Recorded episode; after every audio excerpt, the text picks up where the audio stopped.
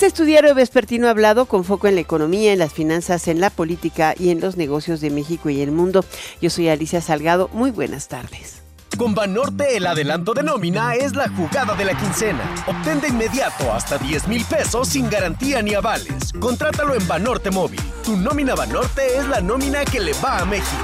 Cámbiate ya. Sujeto a aprobación de crédito, términos, condiciones, comisiones y requisitos de contratación en banorte.com. Banorte, el banco fuerte de México.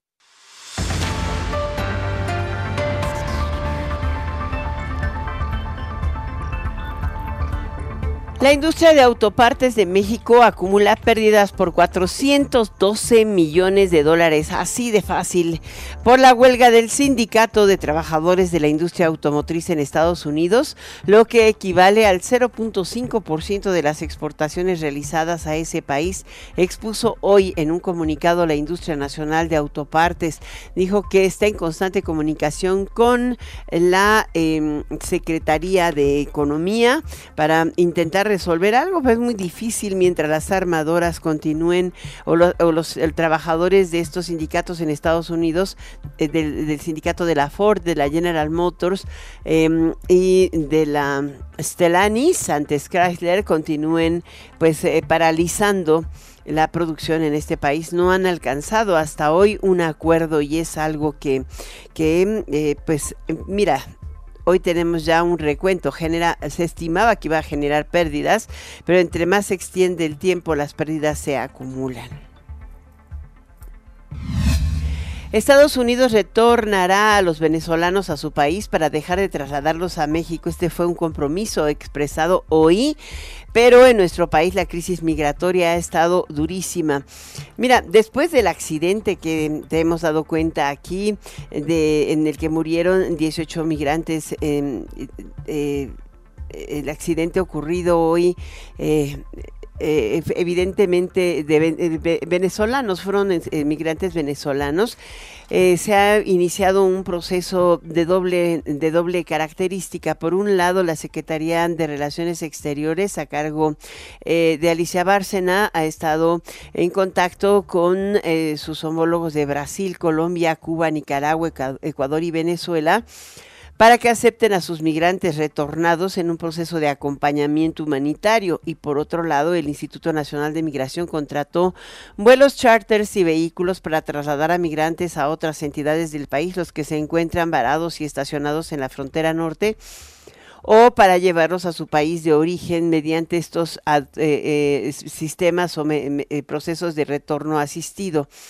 Según el Instituto Nacional de Migración, del primero de enero al 3 de octubre pasado, han eh, identificado a 1.6 millones de personas extranjeras irregulares en México, o sea, inmigrantes eh, procedentes de estos países que te he comentado, 138.251 menores de edad, y anunció que está buscando terreno en, la, en Ciudad Juárez para, para intentar reabrir el, albergue. Recuérdate que la muerte de los migrantes eh, ahí quedó, ¿no? Después de aquel incendio terrible, eh, no se ha encontrado una zona donde alojarlos y la mayoría vive en la calle, en la vil calle vilmente.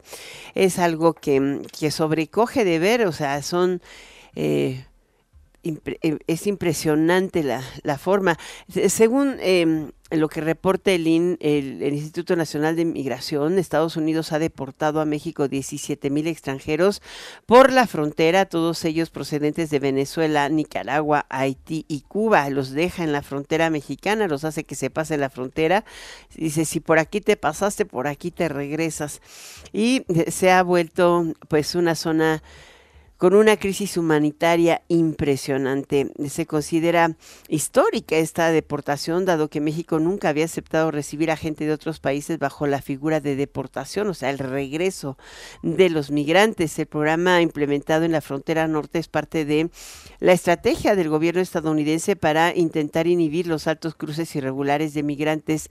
Em, es un programa muy extraño, se llama eh, es un programa que ha sido muy cuestionado por los grupos promigrantes mm, porque se llama aceptar deportaciones de extranjeros en la frontera de territorio mexicano para que después de aquí se haga una re, eh, de, redeportación asistida, así le llaman.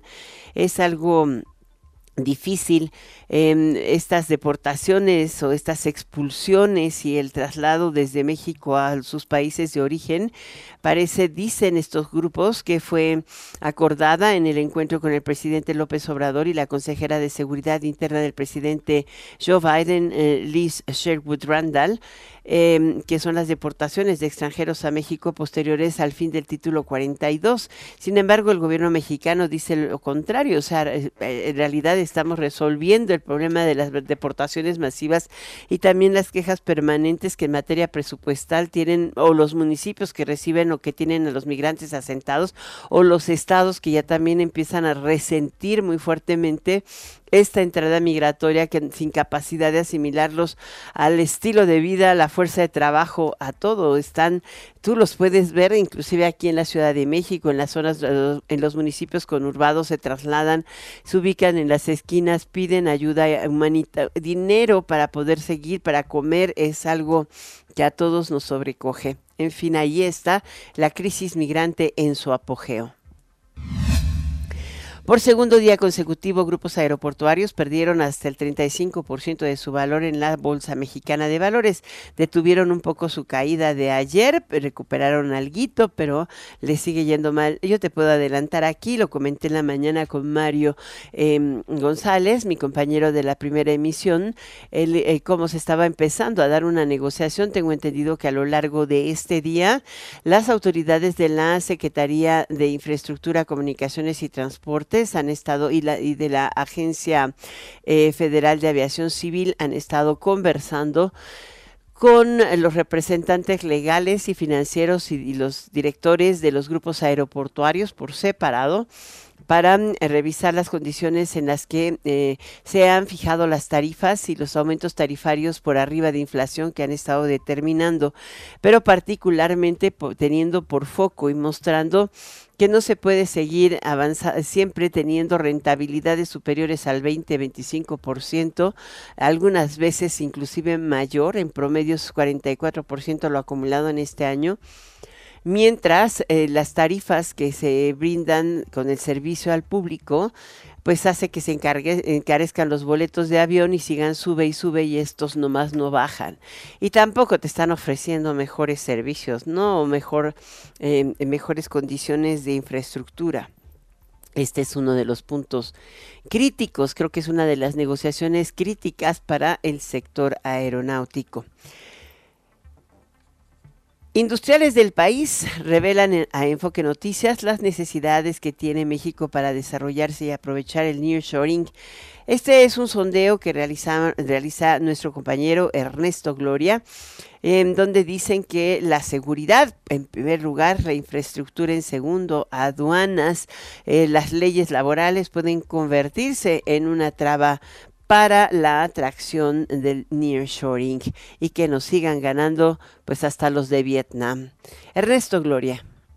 Alicia Auditorio de Enfoque Noticia, líderes de sectores, banqueros, industriales y directivos de empresas que asistieron a la reunión anual de industriales coincidieron al ser cuestionados de los principales requerimientos que tiene el país para avanzar en el desarrollo económico y también aprovechar de una mejor manera el llamado nearshoring. En este sondeo apuntaron que temas como seguridad, infraestructura y un avance en la mejora regulatoria es indispensable. Lo dijeron así. Necesitamos un Estado de Derecho, seguridad y sobre todo una mejor distribución y abasto de energía eléctrica.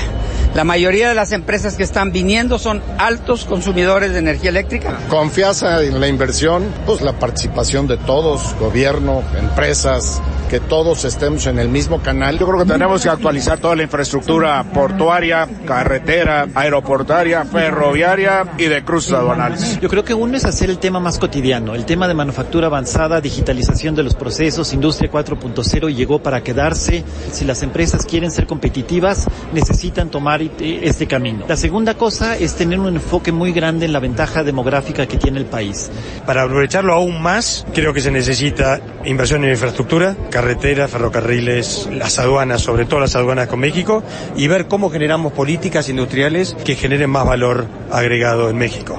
Parte, jóvenes estudiantes de las llamadas carreras del futuro como ingenierías, mecatrónica, desarrollo de inteligencia artificial y otras provenientes del estado de Tlaxcala, asistentes a la RAI, apuntaron que la seguridad, el apoyo a la innovación y el uso de tecnologías es prioritario para el avance de México. Lo que hace falta sería como que la seguridad, una parte muy importante para la sociedad, para las personas. Hay desconfianzas tanto para sus trabajos, viviendas. Ideas innovadoras. Entonces yo siento que para que mejore el país se necesita un mayor apoyo y sobre todo buena guía a lo que viene siendo esto de la creación de las nuevas tecnologías.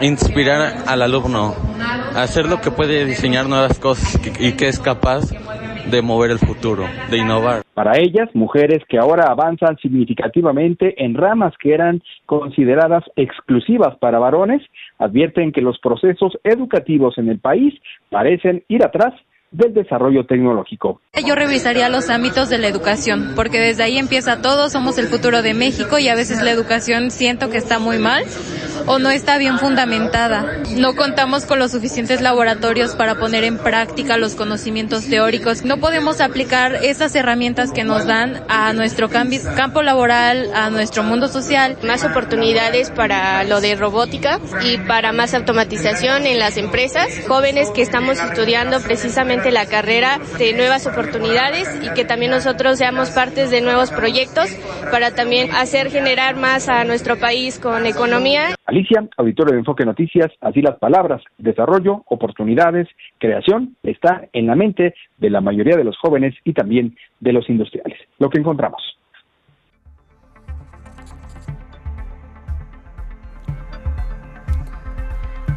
Bueno, el presidente López Obrador realizó un segundo recorrido de supervisión en el tren Maya.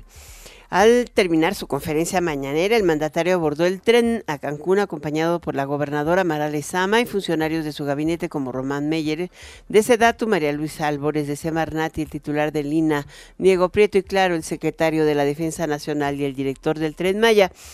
Hoy dio a conocer que habrá tres periodos de inauguración del tramo del tren.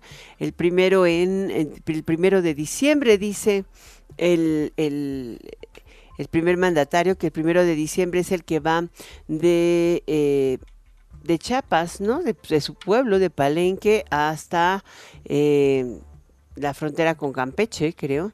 el, segundo tramo, que es el que unirá a eh, Mérida con, o más bien hasta la entrada de Mérida, el segundo tramo que es el, el, el tramo 5 le llaman, pues va a estar operando hasta febrero del próximo año. Han tenido, dice que, muchísimos problemas para, para construir los, los viaductos elevados y luego ya la última parte será hasta finales de diciembre o hasta más avanzado el 2024.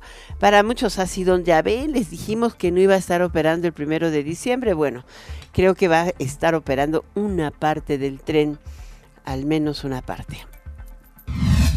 La Secretaría de Economía destaca estabilidad de México, asegura que la tasa de crecimiento del país está por encima del promedio del G20 y por encima de países aliados, esto gracias a políticas públicas inclusivas. Natalia Estrada. Hola, ¿qué tal Alicia? Un saludo para ti y el auditorio de Enfoque Noticias, tras señalar que continuará al frente de la Secretaría de Economía Raquel Buenrostro sostuvo que México sigue creciendo tras la pandemia de COVID-19, incluso por encima de países del G20. En el marco de la clausura de la primera Convención Nacional por la Agenda 2030, refirió que la tasa de crecimiento del Producto Interno Bruto incluso es más alta que las naciones aliadas de México. Porque siete de cada diez familias tienen un recurso, entonces mantienen su nivel de consumo. Después toda la infraestructura pública que se desarrolló en el sureste, el sureste incluso creció al 6% cuando el país está creciendo al 3.6, básicamente el doble, fue mucho de la obra del, gobierno. Y luego eso también, con las condiciones que tiene México ahorita de paz social, las empresas nos dicen que aquí en México, y lo vimos con los jóvenes, la gente tiene esperanza y está contenta. Entonces la productividad de México es mucho más alta, tenemos estabilidad económica, hay mucha inversión y es que refirió que en el país 5 millones de personas dejaron la pobreza pese a la crisis económica y a los efectos negativos de la pandemia. Raquel Buenrostro señaló que la infraestructura pública permitió que el sureste registrara un crecimiento del 6%. Este, nuestro vecino que siempre dice, no, este, si a Estados Unidos le da un resfrío, a nosotros nos da una pulmonía. Hubo recesión y a nosotros no nos afectó tanto la recesión. Nosotros estamos con una tasa de crecimiento del PIB por encima, por encima, somos de los más altos, estamos por encima del promedio del G20 y estamos también por encima de todos nuestros países aliados. Las desigualdades de 2018 para acá entre el, el decil más pobre y, y el más rico se redujo seis veces, ¿no? Y luego de que Tesla solicitara algunos requerimientos de infraestructura para iniciar sus operaciones, la funcionaria refirió que la empresa no se ha acercado a la Secretaría de Economía para notificar sobre la inversión de 5 mil millones de dólares que hará en Nuevo León. Alicia Auditorio, la información que les tengo. Buenas tardes. Muy buenas tardes, Natalia Estrada. Y fíjate que hoy, hay que decirlo, el peso tuvo su peor semana desde noviembre del 2021, cayó 4.7% frente al dólar. Hoy alcanzó los 18.80. Me acuerdo que platicaba con algunos analistas e inclusive algunos empresarios hace un mes, menos de un mes, un poco más. Recién regresaba de vacaciones y me invitaron a dar una conferencia y alguien me cuestionaba sobre el tema de, del superpeso, ¿no? Y le comenté, mira, yo estoy absolutamente segura de que después del 15 de septiembre, un poco más allá, a lo mejor ya cerquita de octubre, vamos a tener el primer periodo de ajuste del peso. Y ayer me llamaban, me decían, oye, ¿cómo fue que lo dijiste? Pues dije, lo dije delante de muchos empresarios del sector automotriz. la razón es muy simple. No es que yo tenga una bola de cristal, sino que en esta temporada se hacen los ajustes fiscales. Y normalmente el precio se ajusta por ello. Eso no quiere decir que este sea el nivel que vayamos a observar más adelante o que hayamos tenido una contracción de los flujos de inversión. En realidad, sí hay cierre fiscales y muchas de las empresas que operan en México, no solamente estadounidenses, sino también europeas y japonesas, em, hacen su cierre o consolidan las utilidades. Nosotros normalmente tenemos un año calendario de enero a enero. Estos países lo tienen de, de, septiembre a octubre. O sea, empiezan en octubre y terminan en septiembre. Y tienen que enviar las utilidades o los dividendos y ese ajuste generalmente pues afecta. La otra es que el peso, se, el dólar se ha revaluado porque la tasa de interés del bono de 10 años ha ido, eh, se ha ido incrementando, se corrigió eh, después de lo que ha estado declarando la Fed, ya no va más abajo, sino que ha subido. Y esto pues resulta atractivo para muchos inversionistas en lugar de eh, invertir en acciones o en otro tipo de valores como em, algunas startups y cosas de esta naturaleza se van hacia el bono a 10 años. Es un es una buena alternativa que está eh, alta, entonces eh, por eso también se está explicando este ajuste. Ahí se va a quedar, no lo sé, tampoco tengo bola de cristal, pero las cuentas externas de nuestro país están bien y seguimos exportando a buen ritmo, salvo lo que te dije, el tema de las autopartes y automotriz, sí nos podría empezar a pegar. Vamos a una pequeña pausa, regreso enseguida. Enfoque Noticias con Alicia Salgado por Stereo 100, 100.1 de FM y 1000 AM. Continuamos. ¿Sabías que la Ciudad de México cuenta con una fiscalía especializada para la atención de delitos electorales? La FEPADE es la autoridad encargada de procurar justicia en materia penal electoral. Previene, investiga y persigue delitos electorales. Si eres víctima o testigo de un delito, denuncia al 800-133-7233 www.denunciadigital.cdmx.gov.mx o en cualquier agencia del Ministerio Público. Fiscalía especializada para la atención de delitos electorales de la Ciudad de México. Denunciar es prevenir.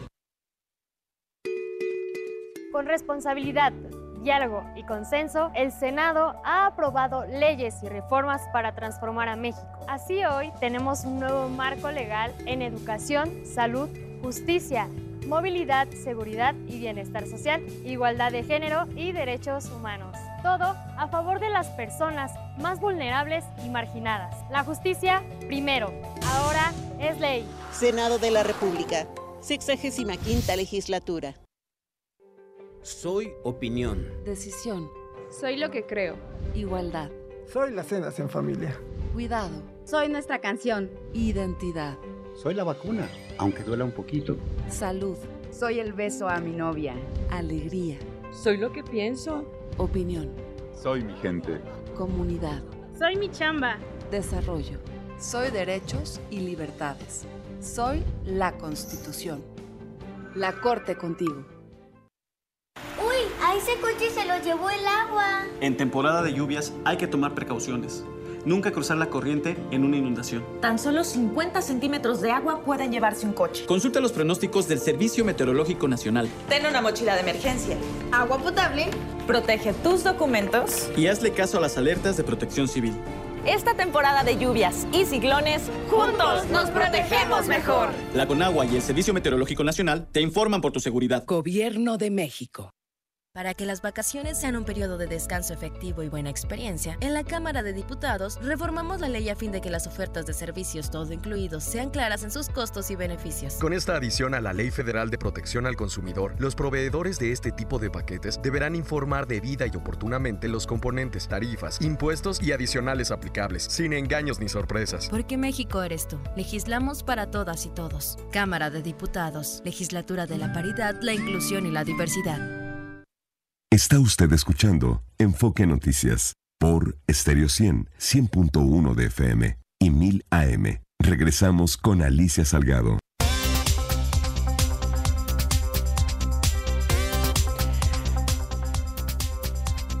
La Cámara de Diputados fijó la ruta para el análisis de la iniciativa de reformas al artículo 123 de la Constitución para garantizar dos días de descanso obligatorio en la base de trabajadores y también reducir de 48 a 40 horas la jornada laboral semanal. El próximo lunes se va a reunir el grupo de trabajo plural encabezado por los presidentes de las comisiones de puntos constitucionales, Juan Ramiro Robledo, del Trabajo, Manuel Valdenegro, y de Seguridad Social, Ivonne Cisneros. Eh, escucha lo que dijo hoy justamente Ignacio Mier, el coordinador de la bancada de Morena en la Cámara Baja. Refiere a reducir la jornada laboral. Se había elaborado un dictamen, la oposición este, estuvo en contra, estuvo PRI, PAN, PRD en contra. Finalmente ya los convencimos.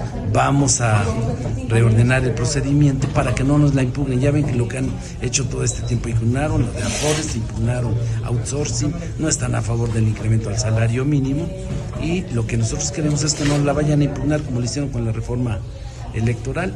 Entonces es una buena noticia, empiezan los parlamentos el próximo lunes, estén pendientes. Bueno, tanto como el próximo lunes, ¿qué tal? Para eso vámonos a, platicar con la diputada integrante del grupo parlamentario de Morena en la Cámara de Diputados, Susana Prieto Terrazas. A ella le han encomendado justamente la organización o el contacto y también eh, la forma de, de eh, para, para, para, poder convocar y generar la agenda. Hay quien decía que esta posibilidad podría llevar la discusión de la reforma hasta el próximo periodo legislativo, que no terminará este año, pero parece ser que la prioridad es que sea después de la aprobación del presupuesto. Queda tiempo todavía, considerando que en octubre se tiene que aprobar.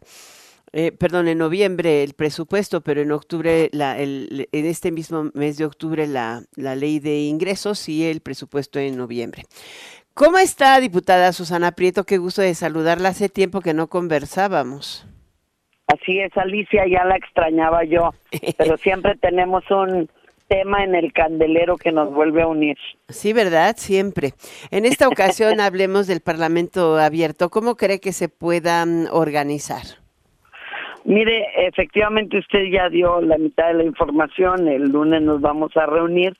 Yo como soy la proponente de la iniciativa, he sido nombrada por parte de la bancada de Morena como la representante de del grupo de mi bancada, ¿no? Ante el grupo plural, solo habremos de establecer las directrices de quienes habrán de participar.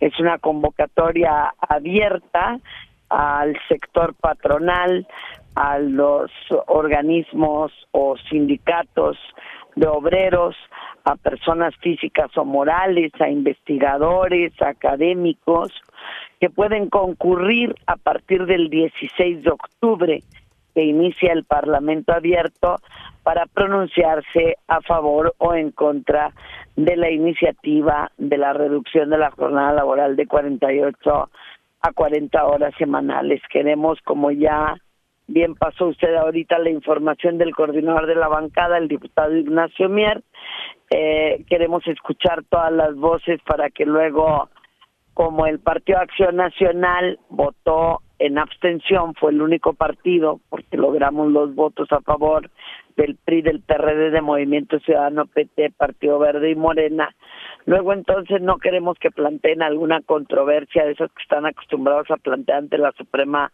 Corte de Justicia de la Nación porque no esté lo suficientemente discutido y socializado el tema. Pues sí, para que no les apliquen la planadora. La planadora otra vez, entonces estamos cuidando mucho esto, vamos a terminar, va a ser prácticamente todos los lunes a partir del 16 de octubre, van a emitirse las conclusiones el 21 de noviembre y ahí concluiríamos ya con este requisito de hablar hasta la saciedad este tema de quienes por parte de quienes están a favor y en contra. Si quieren tener una participación, pueden escribirnos al correo susana.terrazas o hablarnos al número telefónico que aparece en la Cámara de Diputados y con todo gusto podemos incorporarlos en estos debates que se van a ir realizando. Pero por lo pronto arrancamos el 16 de octubre con miras a concluir el 21 de noviembre y que pueda verse en el Salón de Plenos de la Cámara de Diputados el mismo noviembre y también en la Cámara de Senadores, donde estaremos cabildeando al mismo tiempo que se lleva a cabo el Parlamento en la Cámara de Diputados. Muchísimas gracias de esta información, Susana Prieto Terrazas, diputada del Grupo Parlamentario de Morena. Yo solamente quisiera hacer una pregunta adicional. O sea, ciertamente la intención es reducir em, eh, las horas o las jornadas de trabajo ocho horas, es un día menos, que tengas la obligación de descansar dos días. Eh, en México, en muchas empresas ya se viene haciendo esto, o sea, se trabaja de lunes a viernes y se paga a veces prima eh, dominical o sábado dependiendo de, del turno que te toque trabajar, inclusive también cuando te toca trabajar en día festivo. Eh, vea el caso, por ejemplo, de nosotros al micrófono. El que haya día festivo no, no implica que no haya noticiero y hay que trabajarlo y también la gente viene y se paga una prima. Estas cosas no cambian, ¿no? No, eso no cambia, pero además es falso que la mayor parte de las empresas laboren de lunes a viernes. La mayor parte de las empresas laboran o van los trabajadores a trabajar de lunes a viernes, pero pagan la jornada laboral del sábado de lunes a viernes. Por eso no laboran ocho horas diarias, laboran entre diez y doce la muestra... Ahí sí no le entendí. A ver, ¿van a trabajar de lunes a viernes pero no pagan qué? Van a trabajar de lunes a viernes pero pagan la jornada del sábado de lunes a viernes. Y si me deja le explico. A ver no trabajan ocho horas diarias, trabajan nueve horas y media. En la maquila entran a las seis de la mañana y salen a las quince treinta, nueve punto cinco horas. Esas son ocho horas de lunes y uno punto cinco de la jornada del sábado. El martes igual, ocho horas de la jornada del martes y uno punto cinco de la jornada del sábado. Así que no hay que confundir a la gente y decirle que ellos ya descansan dos días por semana, mm. porque si usted paga su jornada el sábado, de lunes a viernes, usted no descansa el sábado, usted no va a la empresa porque paga esa jornada de lunes a viernes. Cuando nosotros modifiquemos y reduzcamos la jornada de 48 a 40 horas, usted va a iniciar su jornada laboral de lunes a las 6 de la mañana y la va a concluir a las 2 de la tarde porque no va a poder laborar más de ocho horas, porque su sábado, el patrón ya no tiene las horas del sábado para distribuírselas de lunes a viernes. Ahora, en el caso, este es el caso de la maquila. ¿Este es el mismo caso para todos los sindicatos o los trabajadores sindicalizados del país pues o los trabajadores formales? Es para muchas fuentes de empleo. O sea, realmente estamos hablando del número de horas semanales que se elaboran y en México son los menos los que laboran 48 horas casi todos laboran entre 50 y 80 horas semanales. Mm. Ahora, si se pagan las horas extra, es diferente. Ah, no, las horas extras tienen una obligación de pagarla, pero también se va a ver beneficiado. Ahorita usted le pagan las horas extras a partir del minuto uno de la hora 49. Con la reducción de la jornada le tienen que pagar tiempo extraordinario a partir del minuto uno de la hora 41. Mm. Ahora, ¿cómo está hoy la ley? O sea, la ley dice la duración máxima de la jornada será ocho horas de la diurna, siete la nocturna, siete horas y media la mixta. Ajá y la intención es que sea siete horas la diurna, seis la nocturna y seis horas y media la mixta. No, la intención es que sean ocho horas en la diurna, que van a ser 40 horas semanales. Van a ser 37 y media en la mixta y 35 horas en la nocturna. Mm. Eso es importante que nos lo aclare. Ahora hay, hay, hay digamos, industrias. Hoy la, escuchaba que decía que la Concanaco y la Canacintra pues han hecho una campaña muy intensiva en este tema de, de no al aumento, a la reducción de las jornadas laborales. Pero en realidad em, también había alguien que ponía el dedo en la llaga, ¿no? O sea, México tiene el 56% de la población económicamente activa trabaja en el sector informal y ahí se trabajan 24 por 24. ¿Cómo se trabaja, perdón? 24 por 24. En el sector informal no hay horario, o sea, es terrible. Pero el tema es que tenemos el 56% de la población en el sector informal. Normalmente en el sector informal usted es el dueño de su trabajo. A eso se está refiriendo. Pues si usted a cómo integrar, a cuál, cómo lograr el enorme desafío de formalizar al, eh, el empleo informal. No, a ver, la diferencia entre un empleo formal y un informal es que no esté en usted seguro social. Esa es la diferencia entre el empleo formal y el informal. En el empleo informal la gente no tiene seguro social, pero eso no significa que en el empleo informal le puedan violar sus condiciones de trabajo. Las prerrogativas mínimas que establece la Ley Federal del Trabajo y la Constitución son para todos los trabajos y por necesidad hay trabajadores que aceptan desempeñarse como los guardias de seguridad de su estación de radio 12 horas diarias los siete días de la semana sin día de descanso pues bueno nunca vamos a lograr erradicar el abuso de los patrones pero la jornada laboral máxima en el sector formal, en el informal, si esté afiliado al IMSS, si el, el, la, el negocio es suyo y si no lo es, va a ser 40 horas semanales. La última pregunta. ¿Cuándo crees? ¿Empieza el lunes el Parlamento abierto? No, el lunes, el lunes es la reunión del Grupo Plural. El Parlamento abierto empieza el 16 de octubre, lunes 16 de octubre. Que es una vez aprobada la ley de ingresos, ¿no? No, no tiene nada que ver una cosa con la otra. No era por calendarios de... de... lo que comentaba hoy Nacho Mier. No, no, la ley de ingresos tenemos hasta el 20 de octubre para aprobarla. y, la, y el presupuesto de ingresos hasta el 15 de noviembre. ¿Y cuánto Pero no tiene no tiene nada que ver porque el Parlamento no es dentro del salón de plenos. Ahora, ¿cuánto tiempo va a tardar el Parlamento abierto? ¿De cuánto tiempo va a ser? Son cuatro semanas, pero nada más los lunes. Solo los lunes, cuatro semanas. Entonces, para principios de diciembre estaría... El 21 de noviembre, concluye. Y daría tiempo de procesarla en la comisión de trabajo, ¿no? Absolutamente sí. No, a ver, la comisión de trabajo aquí no, no, no tiene nada que ver porque es una es un dictamen de puntos constitucionales. Ah, ok. La de Ramiro Robledo. Ajá, porque lo que vamos lo que vamos a modificar es la Constitución. Ya después de eso modificaremos la Ley Federal del Trabajo. ¿Y tienen los votos, los, las dos terceras partes de la votación para la reforma constitucional? Sí, lo tenemos. ¿Sin el grupo del PAN? Sin el grupo del PAN no lo necesitamos para nada.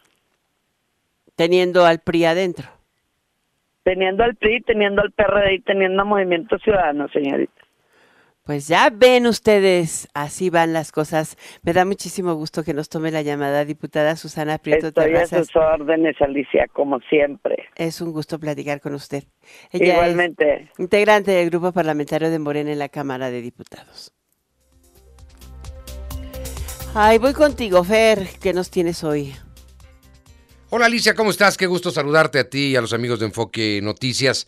Alexa Moreno, nuestra gimnasta fantástica, tuvo hoy una muy destacada participación, cierra en la posición 18 entre las 20 mejores del mundo en el campeonato de gimnasia artística, el mundial que se está celebrando allá en eh, Bélgica, un evento en el que por cierto regresó la estadounidense Simone Biles para llegar al histórico ya sexto oro mundial. Eh, Alexa logra una buena calificación en el All Around. Mañana es la final en salto de caballo. Tuvo ahí una ligera lesión, un poquito de dolor, de rodilla, pero está bien. Eh, Alexa Moreno, eh, suerte para mañana, pero está de verdad, después de haber clasificado ya los Juegos Olímpicos, está haciendo de maravilla. Actividad en el fútbol mexicano, nos vamos al inicio de la jornada número 12. Ya al ratito Mazatlán recibe a las Águilas del América un partido donde evidentemente el América es el amplio favorito de Más Benedetti, que es hombre importante en la ofensiva de los mazatlecos, está recién operado y ya no va a tener participación el resto de la temporada. Por otra parte, comentarles que mañana los Pumas de la universidad visitan a la máquina celeste de Cruz Azul y en un juego de morbo porque será la salida de Paulovich de la dirección técnica de Chivas, el clásico tapatío Chivas Rayadas de Guadalajara frente al Atlas. Vamos a estar muy pendientes. Le dieron a Chaquito Jiménez la distinción del mejor jugador, no solamente del Feyenoord, sino de la liga en Holanda correspondiente al mes de septiembre. Son los deportes, Alicia. Gracias, buenas tardes. Gana con Predator Energy y escucha el rugido de la afición. Participa por una de las televisiones y sistemas de sonido. Compra Predator Energy y registra el código impreso debajo de la anilla negra de tu lata. Visita predatorenergydrink.com. A solo 18 pesos. Vigencia del 1 de octubre al 30 de noviembre. Precio sugerido. Haz ejercicio. Enfoque Noticias por Stereo 100, 100.1 de FM y Radio 1000 AM. El momento más importante para la industria en México y Latinoamérica se aproxima. Del 4 al 6 de octubre, la Industrial Transformation México Hannover Messe en su quinta edición se llevará a cabo en Poliforum León. Más de 200 expositores presentarán lo último en tecnologías. Regístrate. Secretaría de Desarrollo Económico Sustentable, Gobierno del Estado. Todas tus compras de la marca Silly apoyan a FUCAM para detectar el cáncer de mama. Chécate a tiempo. Te lo mereces.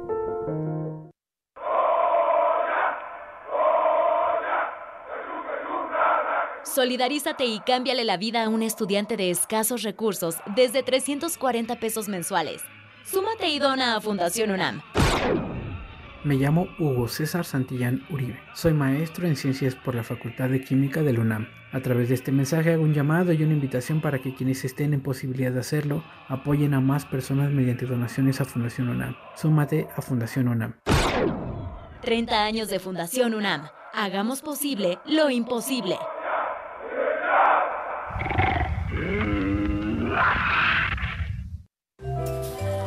Al momento de elegir tu comida, recuerda hay algo que acecha detrás de los alimentos con azúcares y grasas. La diabetes es la segunda causa de muerte en nuestro país y somos el sexto lugar mundial. Los malos hábitos alimenticios son la principal causa para desarrollarla. Cámbialos y elige algo natural. Recuerda. Yo me hidrato. Me nutro. Lo activo. ¿Ya previste? Ya la hiciste. ISTE. Gobierno de México. Con Pymes City Banamex puedes participar para ganar un millón de pesos realizando tus pagos en Bancanet Empresarial. Además, podrás obtener hasta 3,600 pesos en bonificaciones. Con City Banamex, gana más. Consulta bases de promoción en www.citibanamex.com diagonal pymes. Todas tus compras de la marca Silly apoyan a FUCAM para detectar el cáncer de mama. Chécate a tiempo, te lo mereces. El momento más importante para la industria en México y Latinoamérica se aproxima. Del 4 al 6 de octubre, la Industrial Transformation México Hannover Messe en su quinta edición se llevará a cabo en Poliforum León. Más de 200 expositores presentarán lo último en tecnologías. Regístrate. Secretaría de Desarrollo Económico Sustentable, Gobierno del Estado. Está usted escuchando Enfoque Noticias por Stereo 100, 100.1 de FM y 1000 AM. Regresamos con Alicia Salgado.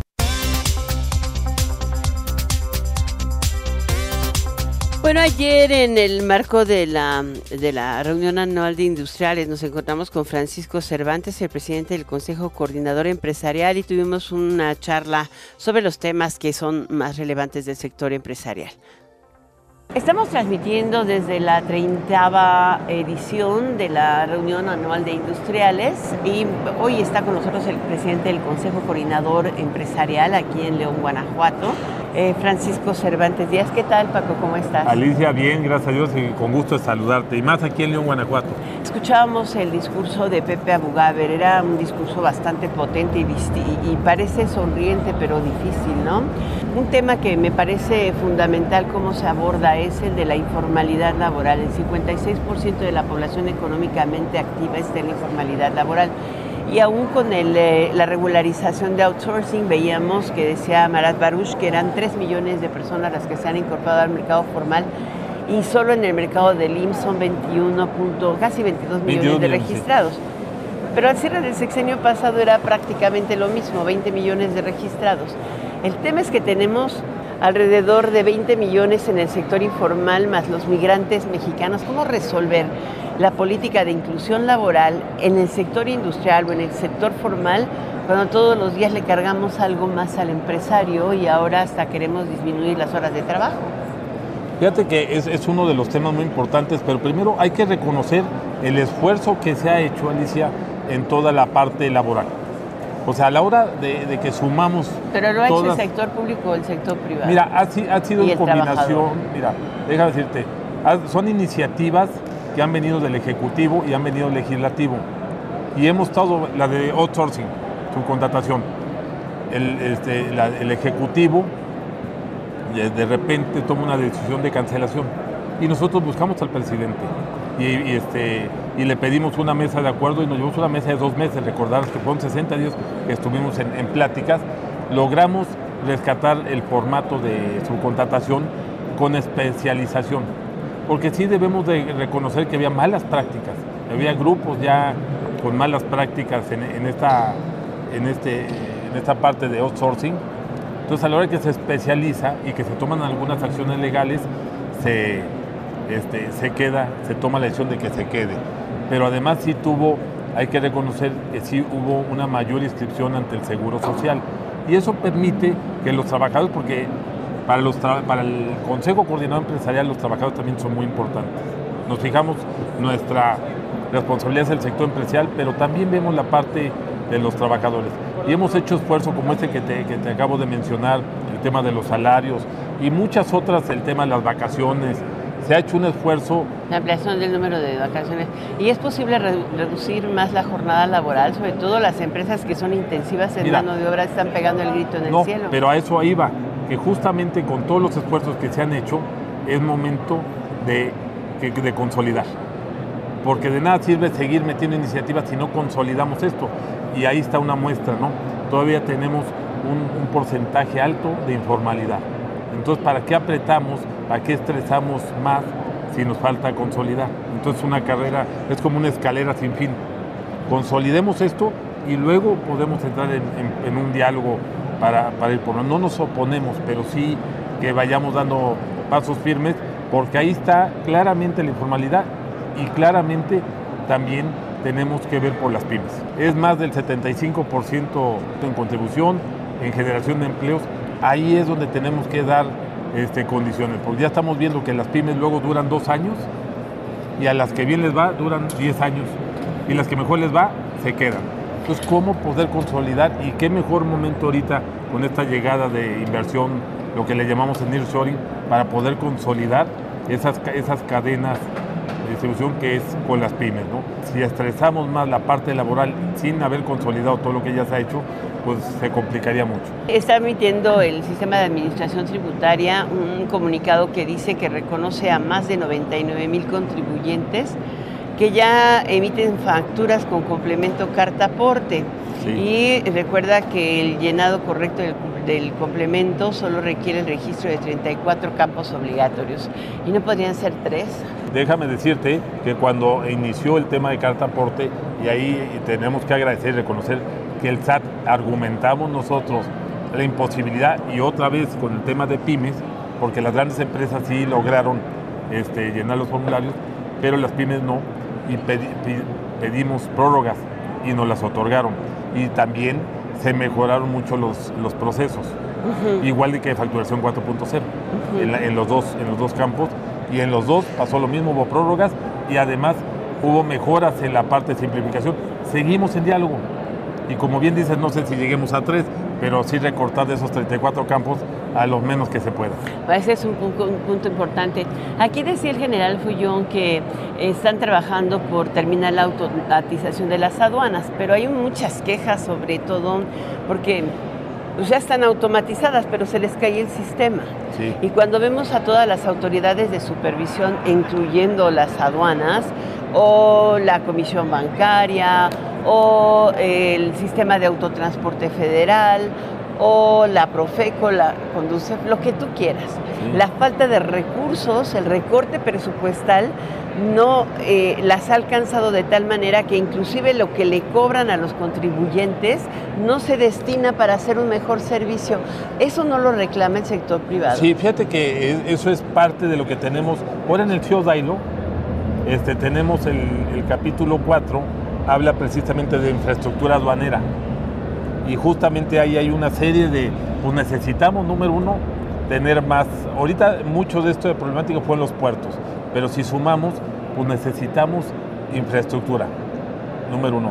Número dos, hubo un cambio de, este, de equipos más modernos que se supone deben de facilitar más y ser más ágiles en tiempo. Son rayos X y una serie de, de equipos. Pero se les cayó el sistema. El problema es ese, que no han logrado otra vez consolidar que el sistema ya esté trabajando con que para cualquier etapa tenga luego, luego, que entre como una planta de luz, ¿no? Que si se apaga la luz, un respaldo es lo que, lo que se necesita. Y bueno, no hemos estado insistiendo, también comprendemos, es cierto, comprendemos. En general, la afectación ha sido un cambio importante. Pues mira, todos los cambios han sido, han sido importantes hemos estado trabajando mucho con él, tiene buen equipo, sí te puedo decir que hay muy buena comunicación con su equipo, nos acompañaron a Washington y además se vieron con, su contraparte del CBP, estuvieron, ah, allá estuvo Claudia Ávila y estuvieron trabajando muy de la mano con la contraparte que es el CBP y hablando precisamente de estos puntos. Última pregunta, Paco. También el tema de energía. Yo he estado escuchando todo lo del nearshoring y parece que es un tema que nunca agota particularmente porque en realidad no estamos transitando hacia la limpieza energética de este país, pero también a la eficiencia. Sí tenemos conexión, pero no, continuidad ni calidad. mira, yo creo que ahí tenemos que ver, porque no solo la parte de producción, tenemos que irnos a potencia. Y número dos, el problema son líneas de distribución pero dijeron que iban a duplicarlas en esta administración y no, eh, solamente no han dado permisos, son, muchos sexenios, es cierto, son muchos sexenios, este, tienen más de 30 años las líneas actuales de transmisión. Son los mismos 23 mil kilómetros y no han avanzado más que uno. Pues muy pocos kilómetros han avanzado. Yo creo que esa es una tarea pendiente que tenemos en la parte de le va a hacer el sector privado pues, para que se concientice el público? Eh, es desgraciadamente es algo y digo desgraciadamente porque es parte está en manos del gobierno, es, parte de una empresa, empresa paraestatal y no podemos invertir. Entonces vamos a buscar si más adelante podemos lograr un formato que se puedan a cambio de permisos vayan permitiendo que se vayan construyendo la iniciativa privada, que se le queden este, a la nación, pero que nos dejen construir algunas líneas para que podamos avanzar. Hoy hemos avanzado en eh, que se pueda hacer abasto local, que puedan, que no se suba la línea de transmisión y que puedan hacerse algún modelo. Hemos estado trabajando mucho principalmente con economía. ¿Eh? Para circuitos regionales, y que ya no y que ya no salga, ¿no? O sea, que no se suba la línea de transmisión, porque esa fue la pelea, la discusión que hemos tenido este, con la parte energética de este, este gobierno, es que la parte de autoabasto se subió mucho a líneas de transmisión y las tenemos saturadas. Entonces tenemos que, buscar esa parte para que no, no Pero hay empresas como las mineras, eh, que tienen la posibilidad de tener 100% de energía limpia, pero no tienen los permisos para pues poder lograrlo. Ha sido, ha sido una de las discusiones y bueno, la tenemos ya también hasta casi casi en los paneles este, este tema, ¿no? Pero bueno, pues ahí seguimos nosotros tratando de... ¿Qué es que el panel resuelva? Eso es lo que más trabajo, si me preguntas de todos los temas eh, lo que más trabajo nos ha costado ha sido el tema eléctrico. ¿Y el de seguridad no? Y el de seguridad, sin embargo, ahí encuentras voluntad con el Ejército, con la Guardia Nacional, con la Secretaría de Seguridad y tenemos mesas de trabajo. Ahí somos muy cuidadosos porque no nos gusta exponer este, a nuestras cámaras ni asociaciones y desde nuestra trinchera pedir a los tres niveles de gobierno este, coordinación. Pues muchísimas gracias por esta entrevista. Gracias, querida Alicia. Siempre Francisco es un gusto este espacio y saludar a tu auditorio también desde, desde Guanajuato. Ah, desde Guanajuato, claro está. Gracias. Gracias. Enfoque Noticias con Alicia Salgado por Stereo 100, 100.1 de FM y 1000 AM. Continuamos. Cambiemos un poco de tema, porque sé que tú, sí, tú que tienes una pyme, ¿cómo te caería un millón de pesos? Por supuesto, nada mal. Ya te imaginaste, ¿no? Te puede ayudar a expandir tu empresa y hacerla más sólida de lo que ya es. Maquinaria, digitalización, mobiliario, un millón de pesos. Además de que podrás obtener hasta 3.600 pesos en bonificaciones. Atentos, porque a continuación sabrás por qué con Pymes Citibanamex gana más. Con Pymes Citibanamex puedes participar para ganar un millón de pesos realizando tus pagos en Bancanet Empresarial. Además, podrás obtener hasta 3.600 pesos en bonificaciones. Con Citibanamex gana más. Consulta bases de promoción en www.citibanamex.com diagonal pymes. El momento más importante para la industria en México y Latinoamérica se aproxima. El 4 al 6 de octubre, la Industrial Transformation México Hannover Messe en su quinta edición se llevará a cabo en Poliforum León. Más de 200 expositores presentarán lo último en tecnologías. Regístrate. Secretaría de Desarrollo Económico Sustentable, Gobierno del Estado. Todas tus compras de la marca Silly apoyan a FUCAM para detectar el cáncer de mama. Chécate a tiempo, te lo mereces.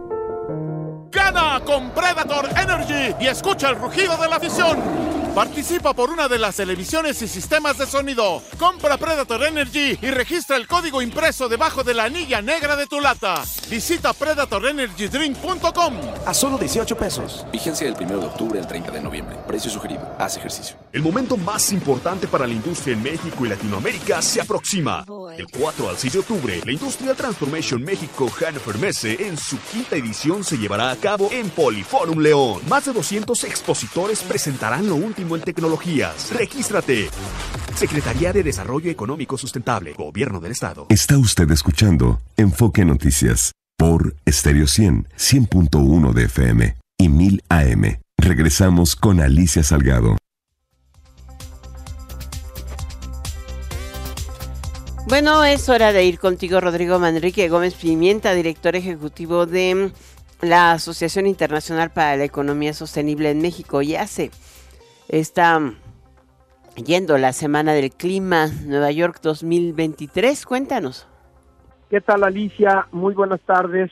Me da mucho gusto saludarte a ti y a todo tu auditorio desde la Asociación Internacional para la Economía Sostenible, compartiendo con todo tu auditorio y radioescuchas, pues los temas más importantes relacionados a la sostenibilidad y a los criterios medioambientales, sociales y de gobierno corporativo. Y pues sin lugar a dudas el día de hoy hay que hablar de lo que pasó la pasada en la Semana Climática de Nueva York del 2023. Es decir, desde el 17 al 22 de septiembre, políticos, activistas, empresas, expertos e instituciones globales se reunieron en la ciudad de Nueva York para tener discusiones en la Organización de las Naciones Unidas y en todo Manhattan sobre la sostenibilidad global, asuntos internacionales y el camino hacia la cumbre climática global de este año, la COP número 28, que va a ser celebrada en Dubái.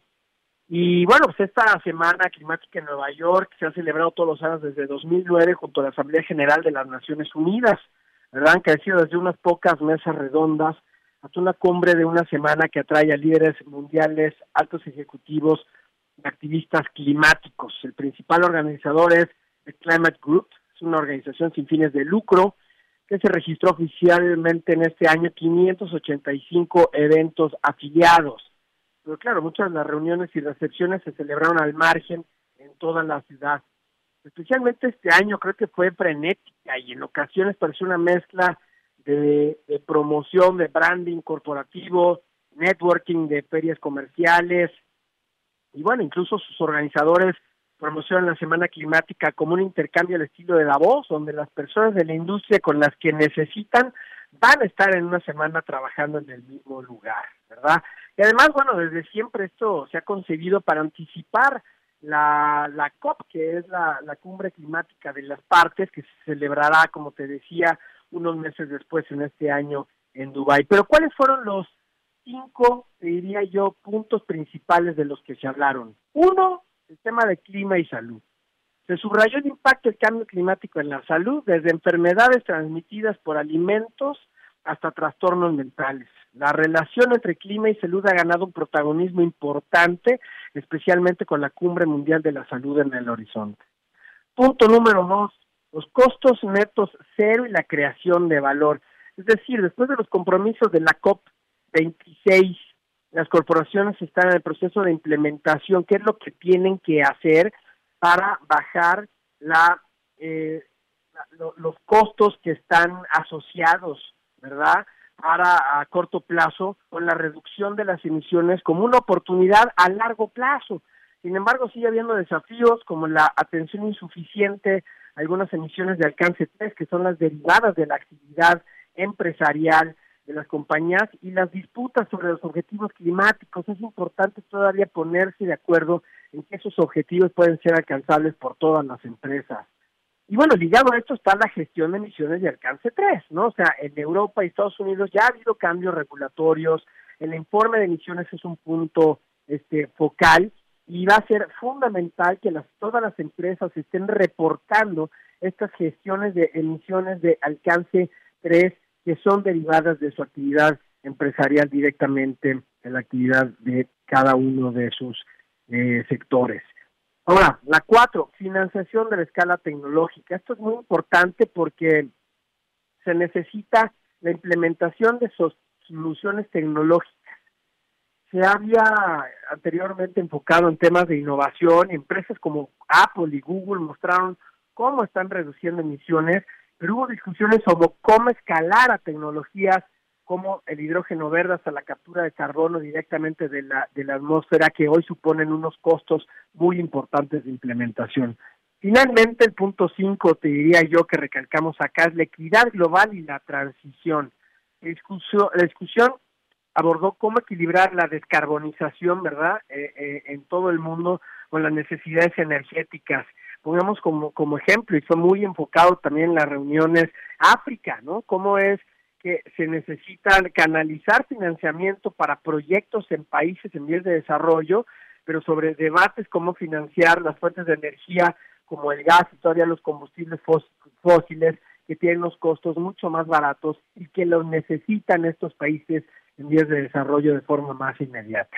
En fin, Alicia, en el marco de la Asamblea General de las Naciones Unidas, la atención se centró en la reforma de la arquitectura financiera global, la justicia climática y la revisión de los objetivos de desarrollo sostenible sobre los que todas las organizaciones que promovemos los temas de sostenibilidad y la educación estamos basados para que tengamos la transformación de los modelos de negocio de las empresas. Alicia.